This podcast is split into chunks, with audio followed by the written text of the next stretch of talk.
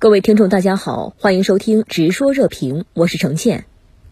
反外国制裁法草案提交审议，在如今的国际大背景下，您是如何评价其必要性和重要性的呢？我觉得这个法案呃非常重要。那么主要从三个方面来看吧。第一个方面呢，我们都知道，就是当前呃中美关系竞争日趋呃激烈的这个情况下，那么美国呢现在采取了很多呃对我们的小动作，那么包括这个联合盟友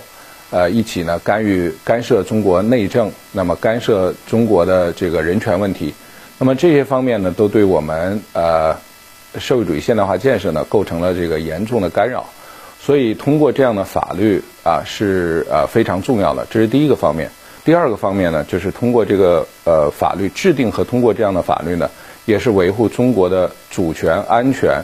和发展利益的重要举措。那我们都知道，那么我们现在开始已经开启了建设社会主义现代化国家的新征程。那么这个在这个里面呢，我们一定要维护一个稳定和开放的世界经济，我们一定要维护一个稳定的和平国际和平环境。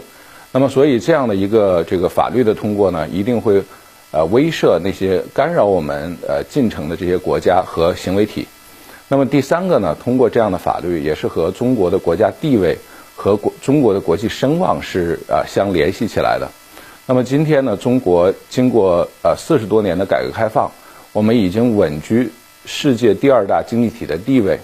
并且有望呢很快在综合国力方面也取得快速的这个发展。那么，所以呢，就是呃，中国已经不再是啊四十年前、一百年前或者是两百年前的积贫积弱弱的这个中国。那么，我们已经不再是受这个西方国家这个想制裁就制裁的这个情况。所以，通过这样的法律呢，呃，是非常必要的。嗯。那么以目前的一些制裁为例，您觉得相较于行政手段，反制裁立法将起到什么样的作用呢？我们之前呢，无论是呃去年通过的这个呃确定的这个实体清单，然后包括今年通过的呃反对呃国外制裁法律和措施的这个域外呃不适当适用的这个办法，那么都是这个行政法规。那么我们现在要把这些行政的法规呢，把它上升到国家意志的层面。那么通过全国人大啊，然后立法来执行。那我觉得这第一呢，就表明了我们坚决反对干涉我国内政、反对这个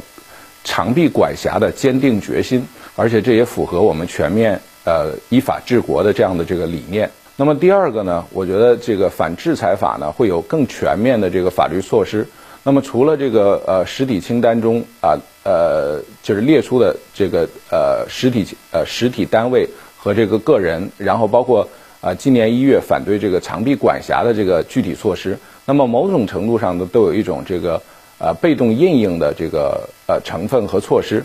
那呃性质吧。那么我们现在的这个反对制裁法呢，就让我们处于更主动的这个地位，那么能够形成强烈的，能够形成强烈的这个呃威慑和遏止作用。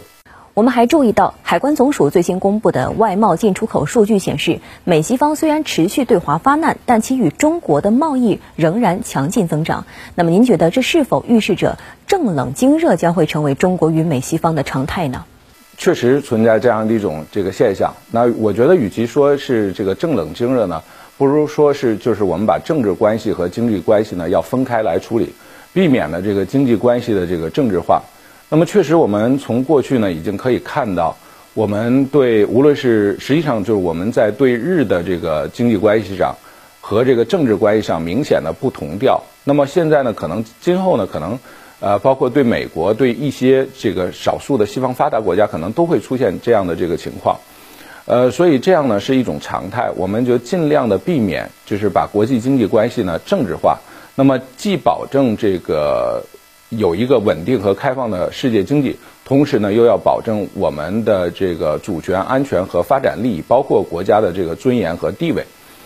那么，所以呢，我们呃通过这个反制裁法呢，我觉得可能就从目前的这个实践来看，是要对那些